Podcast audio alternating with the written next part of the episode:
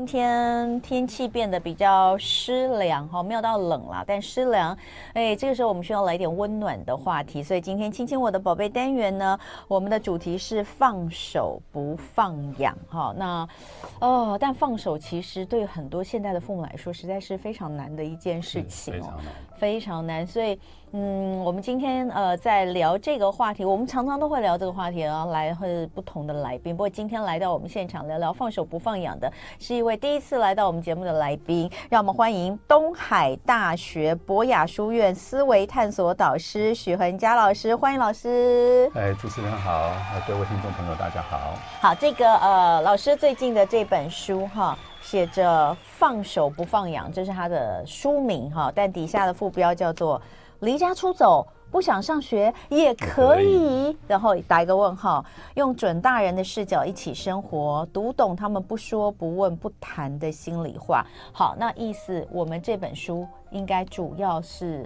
进入到青春期、青少年，对，对不对？青少年以上这样，青少年以上，而且现在其实大部分都认为青春期其实是有拉长的，对，到二十几岁可能都还是算青春期，晚熟，嗯，晚熟。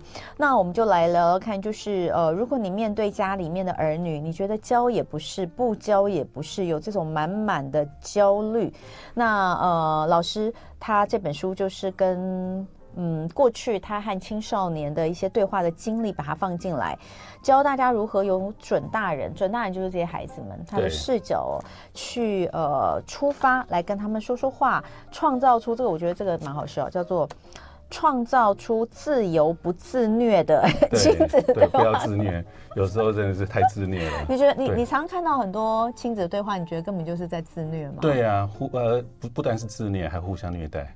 例如，例如，呃，就是说，呃，你就是让我很生气嘛，然后每次孩子已经不高兴了，然后你家长自己也不高兴，然后就开始互相骂来骂去。嗯，但是其实大家心里都是很希望这件事情是变好的。就是所有的出发点都是好的，都是好的，都是爱。对，可是就是就是所有人都没有错，合起来就出错，这是为什么？没有，我觉得其实你已经点出你，你其实点出了一个重点，叫做准大人。是，我们没有把他视为一个即将变成大人的人。他在我们就我们以前最常讲一句话，就是在爸妈眼中，我们永远都是小孩。对，以前听这句话会觉得很温暖啦。现在这句话好像变得有点。呃，严重的这样，像以我我现在这个年纪，如果我爸妈都已经八十岁了，是。还是把我当孩子的时候，我其实是很，我觉得很幸福，你知道吗？就因为你知道，在外面就是被人家糟蹋，对啊，在在。在外面呢，给人家做牛做马，被人家糟蹋，然后回家之后呢，哦，就哦羞羞，你会觉得哦，真的在爸妈眼中永远是个长不大的孩子，我觉得好还好开心哦。我奶奶其实九十岁的时候，我看到她在帮我。那个七十岁的爸爸盖被子，就说啊，这个那这个小孩子啊，这样会着凉这样子，对，好温暖。可是，如果现在站在自己的角度来看我的孩子，嗯、我孩子我十我有一个女儿十七岁嘛，哈、嗯，呃，就刚好就是这个书里面的这个年龄，嗯，我去想这句话，就是在爸妈眼中，呃，孩子永远都长不大，我觉得其实很可怕，很可怕，太可怕了，对，我觉得好可怕，对对，所以我们真的要学习。我们真的要从，就是说我我们自己每个人都有好多不同的身份，我们同时是父母，同时也是子女。是啊。可是必须要去呃跳脱一些，跳脱那个思考方式，把它看成是孩子的、嗯。那我们今天就从准大人的角度来看一下我们的孩子。是是。那先来聊一下老师，因为呃老师的介绍哈，我刚刚呃就是介绍了一下他的 title，可能很多人就想要知道第一个什么叫思维探索导师？是，这好重要。对，可以讲一下，其实这跟您的经历有关。是是是，因为我们在带学生的过程当中，或者是说我们看到很多家长在带小孩，都会有一个现象，嗯，就是吵架吵架，然后这样冲突之后，他通通常都会讲一句话，嗯，你到底在想什么？你到底在想什么？后来我发现我们在带学生的过程当中，其实其实到最后你会看到，真的是他到底在想什么。对，那当然，因为我们自己做教育嘛，然后也读了很多书之后，就发现，哎，这些东西其实到最后就是怎么思考，嗯，就是你到底怎么想的，然后你怎么思考。那在这个思考的过程当中，其实大家都会打结，呃，孩子会打结，然后家长也会打结。所以呢，就是为什么叫做思维探索导师，就是我们跟你一起整理思考。然后看你怎么去面对这个世界，这样子，嗯，对，所以他叫思维探索导师。其实，呃，许元江老师以前跟我算是同行，欸，哎，好，算不算啊？你以前是读传播传播的吗？是的，是的。我是念新闻，然后我是新闻工作。是我念广电的。对，你念广电，那你有从事过新闻工作吗？呃，有在那个中时特约摄影记者。摄影记者。对，然后还有外接外拍，就是接一些案子拍。主要是以摄影为主，以平面摄影为主。这个这个是这个呃过去算小小交集啦，因为也算是在呃传播圈好新闻圈，只是因为我们是在电视，然后我们做的是新闻。但是老师那时候是因为应该热爱摄影，对，所以其实你跟。孩子们的接触也是从这个开始的，从学生的接触，学生对，跟孩子们学校，因为你那时候担任呃高中的社团老师，对，就是教这些吗？就是教摄影，摄影对就是在中山女中，然后松山高中、北女跟建中都待过几年。你那个时候在校园里面跟这些，因为你你刚刚讲的这些基本上都是高中，对，所以都是我们在讲的这个青春期的这个。的的时间里面，是是是。你刚开始跟他们接触的时候，可能我我觉得是不是第一个年纪也比较相近了？对，那个时候年轻。对。第二个是你又不是他爸。对，不是他爸，就是像哥哥一样。对，像哥哥一样。你真的觉得这些就是呃，如果换转转换成有年龄的差异，嗯、又有身份上的这个差异，是是是是可用的吗？可套用的吗？呃，当然是可套用的。当当然，其实应该这样讲哦，就是。我自己那个时候的角色的关系，因为像个大哥哥，然后学生从开始学摄影，然后会跟我聊很多东西，嗯，然后甚至家长都会找我，我就发现我开始看到很多家长的冲突。好，我们待会回来继续聊。今天在现场的是东海大学博雅书院思维探索导师许恒佳老师来跟我们聊聊放手不放养哦，呃，不容易啦，不容易。刚刚有讲到这个老师，因为过去很呃，过去在高中。担任社团老师的身份，其实跟孩子们有非常多的接触，哦，但是身份不一样，年龄也比较相近，对，比较懂得年轻人的想法跟语言，对，呃，你怎么样把它转换成后来的这种呃，就是去帮助他们跟家长，或是帮助家长跟孩子沟通的这个这个内容？是是，嗯，因为其实很，当我跟学生熟悉之后，学生也会跟家长讲到我。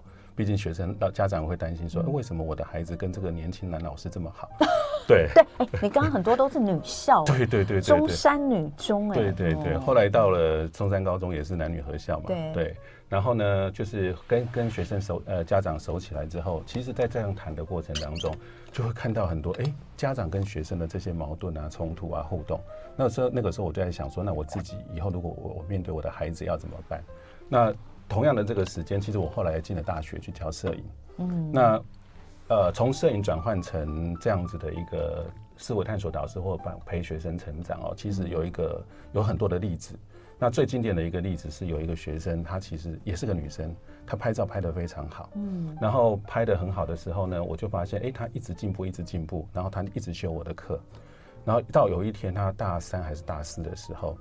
就是有一个朋友结婚，那我就想说，哎，那你来接这个案子，你可以接钱，那个赚钱。对对，然后呢，我就说那个婚礼我也会去，好、嗯，那我会先告诉你，我们先到现场告诉你，你要怎么站位，怎么走位，怎么取角度，怎么打光等等等。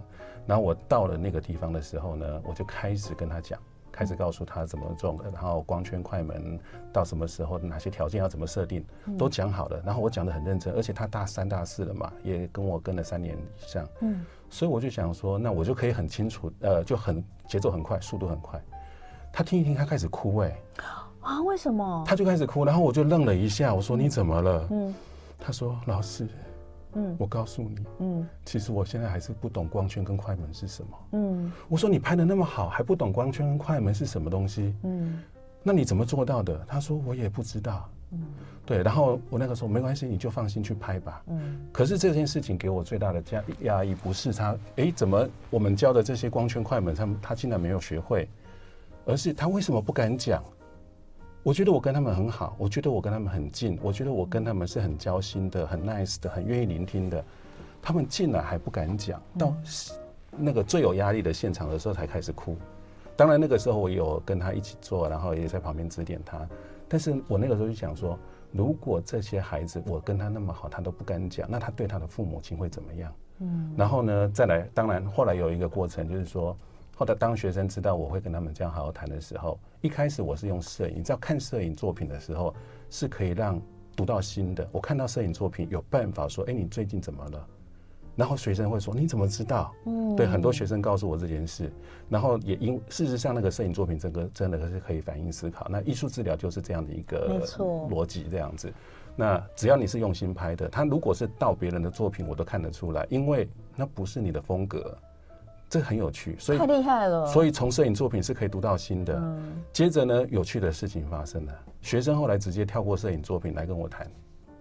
就什么都谈了，什么都讲。就一开始是透过作品来呃抒发他的心声，或者让你看到他在想什么。但最后就，老师，我我有些事情想跟你聊聊，约个时间可以吗？我说可以，可以，可以，走，我们去散步，嗯、或我们约个地方。这时候这个阶段是在大学的时候，是不是？呃，其实高中也有，那呃一开始高中刚开始没有，后来高中的后期就是。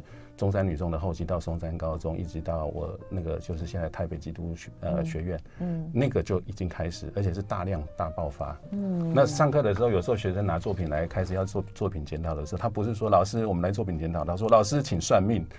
嗯，对，拿摄影作品来算命这样太厉害，就把那个心理东西讲出来。嗯嗯，东海大学的博雅书院是，那他们主要在呃给孩子们是什么？OK。呃，我想哈，其实与其要谈博雅书院，其实更广泛的来讲，就是什么是书院教育。嗯，其实书院教育就是加上学习功能的宿舍，这是英国制的哈。哈佛剑呃呃哈佛啊呃对不起，剑桥，然后牛津，还有哎哈佛其实也有学呃也有书院，好，还有一些博雅学院，他们就是让学生都住在一起，好，四年或两年住宿，然后我们就跟他们完全住在一起。所以，所谓的博雅教育是休克博雅教育的意涵在这个地方。呃，应该这样讲，书院教育。但是东海大学的书院教育是博雅导向，嗯，但重点是书院教育。嗯，就是说我们把这些人住在，让这些人住在一起。像香港中文大学也是书院教育，那学生的认同是在书院，那我们是住在书院里面二十四小时，我们连睡觉都在工作。嗯，对，因为有时候半夜有学生有什么事啊，然后我们可能也要处理，偶尔偶尔不多，但重点是我们跟学生不是上课关系，而是一种生活关系，所以随时学生可以来找我，因为我都在书院里面。那我们书院导师的角色就是变成一个。每天有什么思考上的问题，有生活上的问题啊，就会冲过来找我们，嗯、然后呢，跟我们讨论这样子。所以思维探索导师应该是这里的特产吗？呃，算是这里的特产。对，对，对，没有比较没有在其他的，嗯、呃，因为之前我们聊过，现在大学生的压力很大，很大，所以呃，就之前有一些不幸事件的时候，那时候就说，哎，怎么样去编织一个网络，能够接住他们。是。是我那个时候才说哈，原来大学有导师哦。有，呃、我应该说书院有导师，没有大学也有，呃、也有一般大学教育就有。有但是你看我在正大，我念四年，我我不知道原来我有导师。呃，这个就可以谈更多大学里面的事情了。其实，呃，大学的导师教育是很辛苦的，而且这些导师要做研究，要做服务啊，要要要升等，嗯、其实他们不太有时间花很多时间在。学生身上，但我们这种书院导师的制度，我们就是在花时间在学生身上。那像我在澳门大学的时候，过去在澳门大学七年的时间，那就是整天跟学生在一起。嗯，嘿，那学生你说，呃，其实可以这样讲，如果你到孩子到那种编织一个网到很严重的时候的最底线，就是智商辅导中心，甚至是精神科病房，我们都我们都处理过。那接下来的中间那一线就是导师，就是真正跟你生活在一起的导师。学生任何时候可以来找你，然后我们跟学生是直接通微信啊、通 Line 啊这样子可以聊天的。那最上层的那一层网其实是家长。所以当我到这个年纪，我去看到呃学生的状态，然后长到那个年纪，长到高中、大学那个年纪，已经要独立、要准大人了，然后再加上家长跟孩子的冲突很多。我后来从澳门离开，就是觉得说，嗯，我应该来好好谈一下这个阶段学生跟孩子，哈，呃，学生跟他的家长，就是大这种准大人的学生跟家长之间的互动，有有哪些做法可以做？你现在自己也有小孩？我三个啊，嗯，三个。最大的几岁？最大的二十八。二十八。对，最小的今年研究所一年级。哦，很大，三个孩子都很大，都很大了，都很大了。那这本书里面你所要。讲的这个放手不放养，其实除了跟学生之间呃一的一些故事之外，其实也有很多是你跟孩子之间的相处，对、啊、对，对对对。那我们先讲一下“放手不放养”这个书名，你的这个概念是什么？嗯，OK，其实呢，呃，“放手不放养”这个东西，就是呃，我们在带孩子的过程当中，其实因我们从小就觉得你就是要长大，嗯，所以我们必须放手，因为长大独立其实就是放手，所以你放手是要开始做准备的。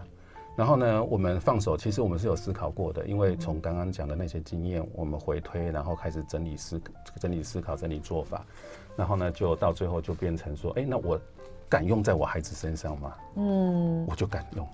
然后我们就让孩子这样子去玩啊，去爬啊，所以我们小孩爬高爬低，还到还到那个沙子里打滚啊等等。然后朋友看到的时候说，啊，你们都这样放手吗？呃，你们都这样放养吗？然后我就想说，嗯，没有啊，我们没有在放养啊。后来想了一阵子之后，我说，哦，我们是放手不放养，就想过的，是想过的，而不是随便放养这样子。嗯，对。你刚刚讲的这个是比较小的阶段，对不对？就是说长大之后也是爬高爬低，在沙子里面打滚，那可能就是哦，幼儿园的阶段就是这个样子。是。是。那当进入到青春期之后，其实里面写了一些。会觉得哦，这个也是蛮厉害。比如说刚刚讲离家出走，不想上学也可以，这其实在你们家也有发生过真实故事，讲一下。哦，呃，我在网络上把它写出来的时候，有人说这怎么可能？我说，呃，就是本人就是真的。对对，那。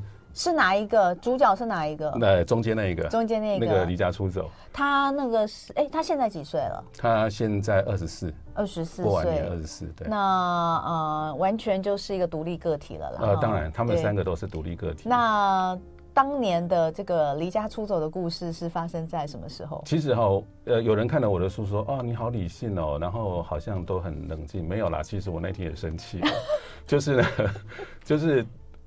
我们家很自由，但是呢，有一个有一些界限。其实放手不放养，重点就是你界限怎么抓。对，哎，我们是很清楚在抓界限。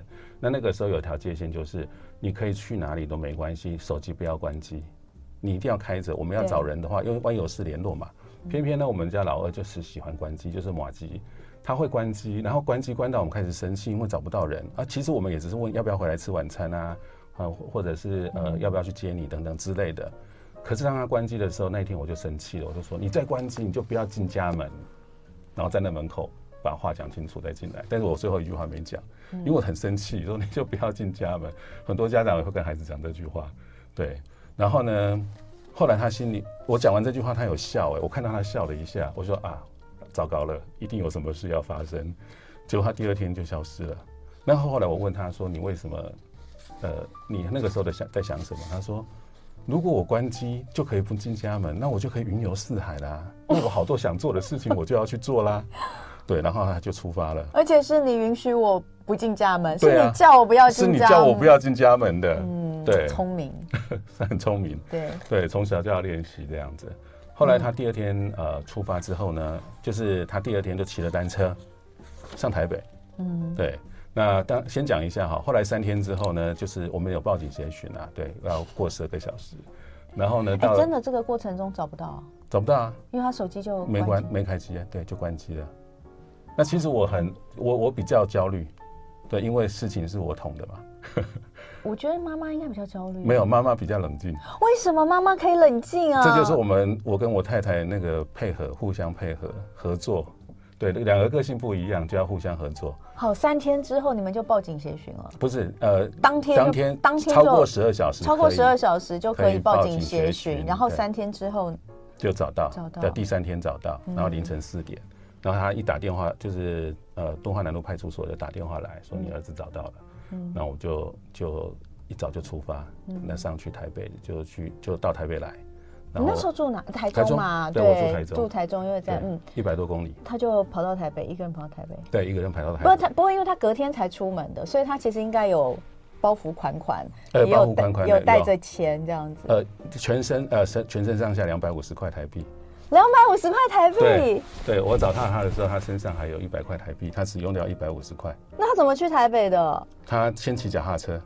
哦，然后骑脚踏车骑骑骑，然后中间坏掉了，那个环岛单车队还帮他修车，然后对，然后骑骑骑到后来骑错路了，骑到高速公路很危险，哎、他那个太危险了。对对对。对，后来那个那个高速公路拖救车就把他拦下来，然后把他骂了一顿，说、嗯、啊你要去哪里，我送你去，然后他送他到新竹。嗯，对。然后到了新竹之后呢，脚骑到抽筋了，然后就花九十九块，在新丰买了火车票，然后就上台北。所以他一百五十块有九十九块是买在火车票的。啊，其他就吃一点小东西这样。对，问题是我就问他说，你有没有饿了渴了？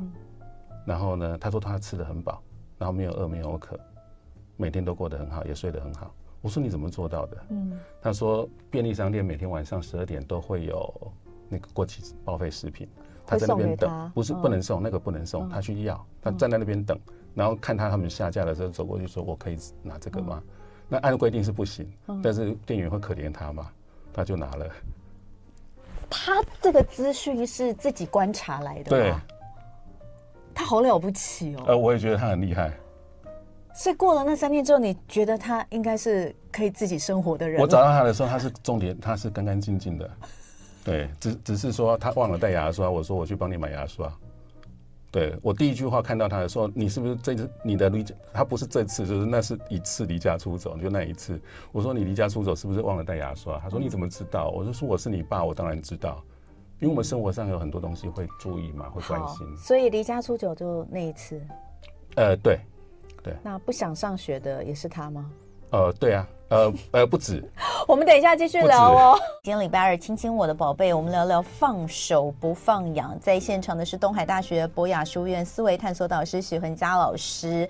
呃，非常开心，今天请到许恒佳老师带来他的这一本呃放手不放养的作品哦。那嗯。呃这个很精彩。刚刚我们十分钟的这个广告跟新闻的时段都没有闲着哈，就是我继续的在跟老师挖宝，那讲了一些故事，我觉得非常精彩。所以一样的，在请我们的听众朋友，如果你有呃现在只能收听广播，而你错过了刚刚这一段，欢迎你在十一点以后呢，呃，去上 YouTube 来看一下我们的直播回放这一段哦，呃，非常的有趣。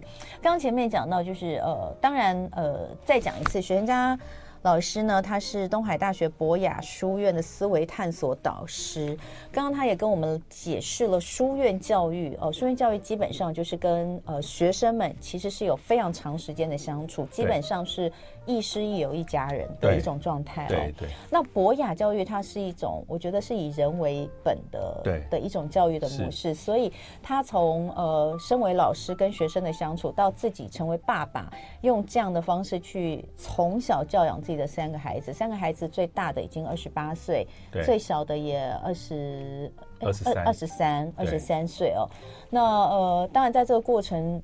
在我们看来是惊险万分啦，就是他也觉得惊险吧，你也是会有觉得惊险的时候。当然呢、啊，都会担心、啊。只是你的心脏跟你太太的心脏真的确实比大家大颗大概十 一百倍吧，哈。刚刚前面讲到的就是 老二，老二这个儿子曾经离家出走三天，哈、嗯。那呃，但真的是让我觉得不可思议啊。这个简单的讲，呃，就是。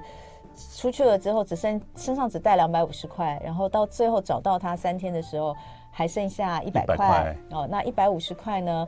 他从这个台中呃到了台北，对，好、哦、花了九十九块来坐车。那但是吃的饱饱的，呃，也没有饿着，没有渴着，然后也干干净净的哈、哦，因为他知道说每天十二点以后可以去跟呃便利超商要一些即期过期的食品，报废的食品。对，他这些。能力哦，其实我我觉得这样的讲完之后，就证明你们的放放手的方式，其实真的是给了他很多的能力，是对不对？是，不管是观察，或者是在一个陌生的环境当中的冷静思考跟判断，对对。对不对？我觉得好不容易耶。这些都是在从小的过程当中会，嗯，呃，就是带他们，然后他们遇到过的事情，我们是会讨论的。后来呢？后来你们就和好了吗？呃，对，其实应该这样讲。回来之后呢，其实他开始讲那个过程，嗯，然后我还录了影片。嗯，就是手机拿起来录，让他讲。然后，因为我们知道那个学校中辍生的辅导老师一定会找我们问话，因为小孩子不见，这很严重。学校当然要介入啊。翘课三天。对对对对，后来我们就直接把那个影片放给那个辅导师看。哦。那辅导师看完之后说：“嗯，你们很特别，好，那结案吧。”我就结案 就结案了。那你们后来有你怎么跟他去聊这件事情？呃。就是回来之后嘛，其实我来来台北载他的时候就开始聊了，嗯，就问他说，就整个过程是怎么回事，然后他就他说你为什么？我那个时候最重要的是我说你到底为什么要离开家这么多天？你最想做的是什么事情？他说哦，我要去诚品书店找书，找一本台中找不到的书，是那个电玩设定集。哦，然后我就说，那你带我去看看，你你上来这么多天，你应该找到了吧？他说，哦，我找到了，我可我可以带你去看。然后呢，我就开着车子，然后就过去这个已经熄灯的成成品。然后呢，他就直接从地下停车场一路走走到四楼，然后完全没有迟疑的直接走到那个书柜前面，手一伸把那个书抽出来。代表他真的真的看了，对。然后呢，我一直想说，他的学习的他成绩没有弟弟跟那个姐姐呃姐姐跟弟弟好，但是我们觉得那不重要，重点是你很有生活能力，会思考。然后呢，所以我想说，哎，他可能好像英文也没有特别好。那我就拿下来之后，发现他是英文书，但我说他如果有看的话，应该知道里面是什么吧？嗯。我说那你讲给我听，因为你一翻开我第一次看到嘛。嗯。然后我就因为它是图文书，所以图多字少。那我就看旁边的英文，就慢慢看。就是他讲的时候，我就顺便看那个英文写什么。他整本书两快两差不多两百多页，把它翻完哦，嗯、每一章讲的都差不多是对的。嗯，我就想说，哎、欸，那他真的有认真看，他可能有想办法查字典或什么什么之类的吧。虽然那个时候手机它是不是智慧型手机，但他应该是有办法去把那些英文看懂。嗯，然后我就说，哎、欸，你有认真看懂、欸？哎，他说对啊，因为我很喜欢他。我说，我觉得你可以这样离家出走，好好过三天，真的很厉害。给你当奖品。他说：“真的吗？可以吗？”我说：“我觉得你这样独立生活能力很好，哎，而且你真的有做到你想做的事情，这很棒，所以我给你当奖品。”然后他就说：“那爸，我可以再多要一本吗？”嗯，我说：“好，哪一本？”他就说：“那个 Tim Tim Burton 的那个自传，也是英文版的。”嗯，我说：“好吧。”然后两本就喷掉我好几千块钱。因为原文书超贵的，超贵，超贵，超贵的，超贵的。哦，好好特别的，连结局都超特别。是。那通常这种正常的状况之下，这我们不能说正常，这样你好，人家好不正常。一般状况之下，大概你你你你接到省不了，还是一顿抱怨跟叨念。就算不骂，你也会有叨念。可是你们是完全没有。呃，其实应该这样讲。这么大一个事件，第一时间我们不是去骂他，去责备他。嗯、你说我们事后有没有检讨？当然有啊，嗯、怎么可能没有呢？对，我在书里面有讲了一句话，很重要的，叫做“我会原谅你，我不会怪你啊，我不会怪你，也会原谅你，但我永远不会放过你。”这听听起来很可怕，嗯、但是当你用这种温暖的方式，然后很认真的方式跟他谈的时候，其实是很认真的，是很认真的。对，所以我们会跟他讲，就开始跟他讨论。那你这个过程怎么样？你学到什么？你知不知道爸爸妈妈也很担心？嗯，对。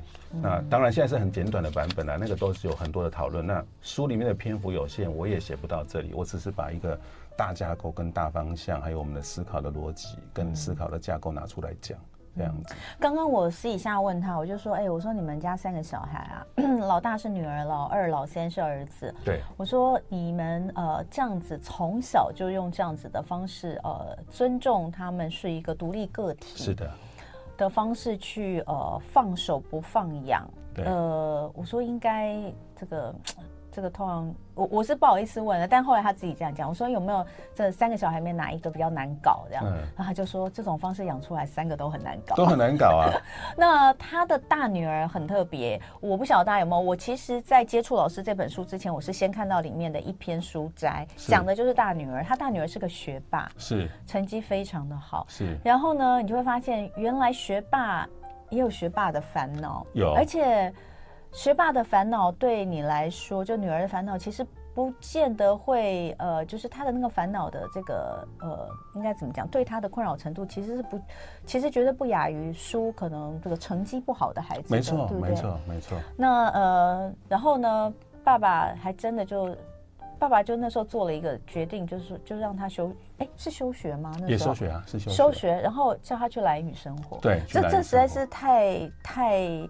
太跳脱一般人的这个认知跟思考方式，跟会做的事。对，你可不可以讲一下那时候女儿到底是碰到什么样的状况？你为什么会叫她去蓝屿？是是好，呃，书里面当然有有呃有写到这些东西哈。嗯、那呃她其实小学的时候就是五五年级就很明显，因为老老师就跟我们说，她就是上课什么都懂，嗯、然后呢就是会会不专心，但是会影响别人上课。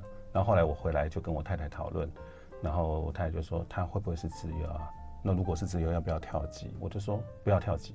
嗯，那我们就说他，我太太就说，那不跳级多出来时间要干什么？我说多出来时间去玩啊。嗯，对。为什么呀？因为我们在教育现场看过很，就是有有这样的经验，不是每一个都这样哈。我们看过有一些资优生，其实跳级之后，其实那个压力反而让他的心没有办法好好成长，因为他所有的力气都花在那个追赶考试、读书、拿成绩。对对对对。那我觉得让孩子有一个呼吸的空间很重要，所以说不要跳级，当然不要跳级。对，然后他就成绩一直很好，然后上了国中之后，他就会开始，因为我们家什么事都会认真讨论。所以他他会来认真跟我讨论物理的东西啊，等等等。那就讨论完之后呢，他就越懂越多。结果在上课的时候呢，老师说，呃，宇宙宇宙一开始是个大爆炸。同学就说，嗯，一开始没有氧气，怎么会爆炸？嗯。然后我女儿就说，那是重力密度大到一个极奇异点的时候发生的。他他说那个他说呢，就像爆炸。嗯。然后大家听不懂他在讲什么，那他开始有点寂寞。那当然，这是另外一个问题。我知道有一些网友的回应是说：“哎，这个人是不是交朋友上有什么问题才会这样？”呃，这是另外的话哈。那基本上，总之那个寂寞很真实，就是我我可以跟你这样对谈，有谁可以跟我这样对谈？天才的落寞，呃，天才的寂寞。很久以前有一本书叫做《我的资优班》，嗯、那个作者是尤生鹏教授，啊、嗯，数学系的教授。那个时候他在建中带资优班，那本书给我很大的一个启发，呃，绝版了，好。嗯那本书呢，就里面讲说，他遇到那个资优生会自杀，也是有那种跳楼啊什么这种很很悲伤的事情。人家就说啊，这些资优生出这种状况，是不是因为功课压力太大？那个尤教授就说没有，他们功课对他们来讲不是问题，完全不是问题。他们有资优生在上课的时候就在看着窗外，然后老师在台那个台上讲讲，然后说，哎，他开窗外把他叫过，把他叫说，哎，你不上课不专心。来，你来解这个题。他当然转过来说：“答案是什么啦？” 不用解，答案是什么？然后老师就拿他没办法。嗯，你知道这些人会很寂寞，因为他想的东西很大很多。所以，但是这个大跟多已经不只是我们的学习体系或者朋友体系，或者是这个环境体系能够给的。所以你要让他去感受到一个更大的世界，他在思考一些跟宇宙相关的事。是这样讲起来好像觉得很很好笑，但是确实是确实的，是确实的。后来包含我到澳门大学也遇到很多很厉害的学生，他们真的是这样。我有学生哦，你跟他讲话的时候讲出讲话讲下去，他说：“那这个就是那个数学里面的什么什么什么定律啊。”嗯，他可以马上转成数学耶。但你讲到了那个真实世界的东西，他可以马上转成数学，就是有这么厉害的人。所以其实，呃，你女儿后来在中学时期，她其实碰到，比如说，我记得你，我记得你那篇有写到，就是说，那时候在国中嘛，那刚刚讲的这个例子，他其实有点寂寞，对不对？那时候你有告诉他说，哎，那到了高中也许会好一点，对，因为他到了高中之后就进入到可能同才大家。程度比较一致的，对。可是他后来觉得在高中还是一样。对，好，后来呢，就是那一天是这样子，就是、嗯、呃，我开车回乡下嘛，然后去看爷爷奶奶。那一出门了，一离开那个他长长大的那个那个乡下的家，要回台中的时候，他就车上开始哭，然后说：“爸，你骗我！”我说：“我骗你什么了？”他很那个时候他反应很很很，他很温和的，但是很很强烈的反应。他讲话是很温和的，但那个反应是很强烈的。就是说，爸，你骗我，然后一直哭，一直哭。他说，你讲的那些人都不存在，没有那种朋友。我说，呃，怎么样的？他说，所有人都在读书考试拿成绩。我想讨论数学，我想讨论物理有多有趣，化学有多有趣，生物有多好，没有人在跟我讨论呢。我不想读书了，我觉得很没意义。那其实这里面是一个交织很复杂的问题，不是一个学习的问题而已，还有朋友的问题啊，心灵思考等等这些问题。那那个时候我就跟他讲说，那你就。停下来，不要读了吧。嗯，对，我就跟他说，那你就休学，停下来不要读。他说可以吗？我我还是那一句话，我是你爸，我说可以就可以。嗯，对。后来我们就开始做规划、做计划，让他转换一个环境。让他有一个更大的空间，重新去启动自己，这样子。后来孩子就去了蓝屿，还把弟弟也一起带去了。我们等一下回来继续聊。今天礼拜二，亲亲我的宝贝，非常的开心。我们请到东海大学博雅书院思维探索导师许恒佳老师来聊聊放手不放养。哦、呃，刚刚讲到姐姐啊、呃，这一位呃。这个苦于呃没有，这这是天才的烦恼啊，我们讲天才的烦恼。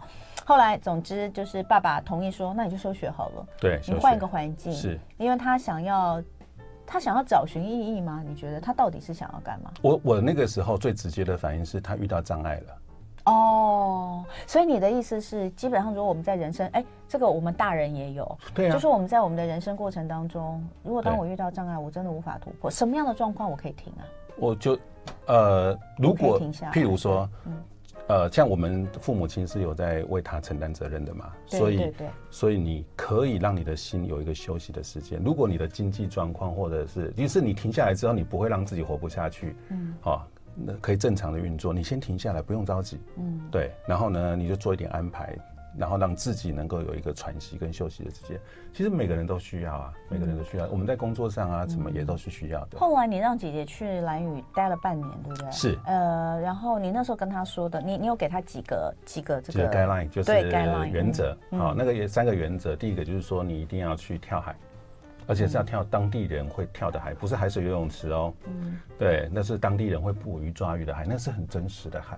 因为真实的海会有危险性，但真实的海也会有很多的启发感受。因为那个浪啊，那个海水力量，但一定要跟当地人去，因为他们很熟悉，熟悉那个水域。是是是，然后他从小也是有游泳嘛，所以他会游泳。第二个，一定要环环岛，至少一次。嗯，其实他还了太多次了，已经还到。因为兰屿不大了，兰屿不大。对，第三，嗯，第三就是要去交朋友。嗯，对，那边已经没有什么学识的这种东西，你就是纯粹去交朋友，去感受跟人跟人跟人的互动。然后你要走的时候，你最后要离开的时候，那边人会哭着说：“你不要走，如果你要走，以后要回来看我们。”其实他前两个月又回兰屿去看老朋友了，这样子。对，然后呢？就说你就做到这三点事情就好了。等一下，那为什么弟弟也跟着一起去？哦，弟弟呢，其实是另外一个极端哈，应该也不能讲极端。老二呢，就马吉哈，就刚刚那个离家出走，离家出的那个。我们后来发现哈，我们的教育体制的学习内容速度太快，对他而言太快。了解。但是对我女儿来讲太慢。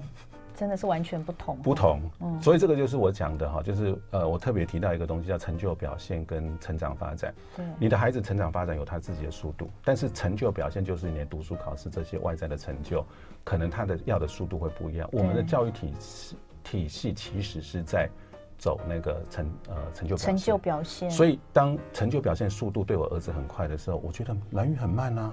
那我也让他停一下去那，对，就停一下，而且蓝雨真的慢。然后他去了之后，他说：“爸，兰屿真的也太慢了吧。”所以他们姐弟俩就真的就是让他们姐弟俩就去了。那那姐姐这边是不是要打工啊？不然她怎么生活？呃，你有给他？他不能打工，他不能打工。那个时候还没满十七岁，会违法。对，所以所以只能去。换宿打工换宿不拿钱的，不能拿钱，哦、不能拿钱，打工换宿，对，对，不能拿钱，然后可以住有住有吃这样子。后来回来之后，我们最后一分钟的时间告诉我们他的启发好了。他回来之后呢，我们就就说，嗯、他说爸，那个你们把我跟弟弟放到蓝屿的教育实验是失败的。嗯，我说啊，为什么？他说你们大人都这样啊，就是停一下，好回来好好读书。